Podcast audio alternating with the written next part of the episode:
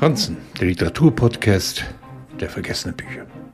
Und wenn wir einmal nicht mehr da sind, was dann? Was wird aus der Kunst? Macht der Verfall uns nicht klar, dass sie keinen Bestand hat? Ein Mann wird zum Künstler in Michel Ulbecks Kart und Gebiet. Aus einem besseren Hobby heraus. Seine Karten und die kunstvolle Gegenüberstellung mit Satellitenbildern trifft den Nerv der Zeit.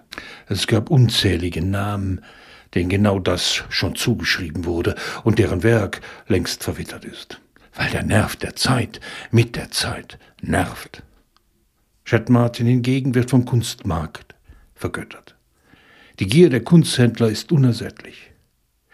Doch die Helden des Autors sind sich ein Rätsel. Er treibt ein Fixierspiel mit ihnen. In Kart und Gebiet, in der Übersetzung von Uli Wittmann trifft das erfundene Ich des Künstlers Jet auf das alter Ego des Autors Michel und sie stehen sich voller Verwunderung gegenüber. Wo ist die Substanz der Kunst?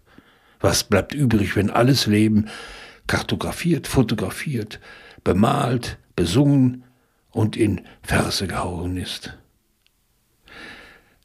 Seine Stammleser denken derweil, wo ist der Sex? Die Provokation?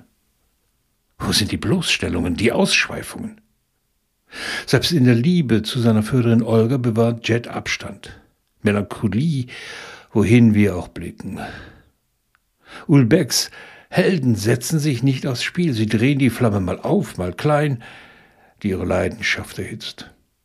Je nach Bedarf. Als ein Mord geschieht, stellt sich natürlich gleich die Frage, war es nicht ein geschickt inszenierter Selbstmord und doch kein Verbrechen?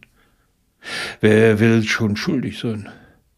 Wenn Jet gegen Ende zu Jean-Jacques Rousseaus Zurück zur Natur greift und sich aus der Welt nimmt, weiß er, dass das menschliche Wesen verfault ist. Egal was es geschaffen hat, egal was es hinterlässt. Somit ranzte Ulbeck.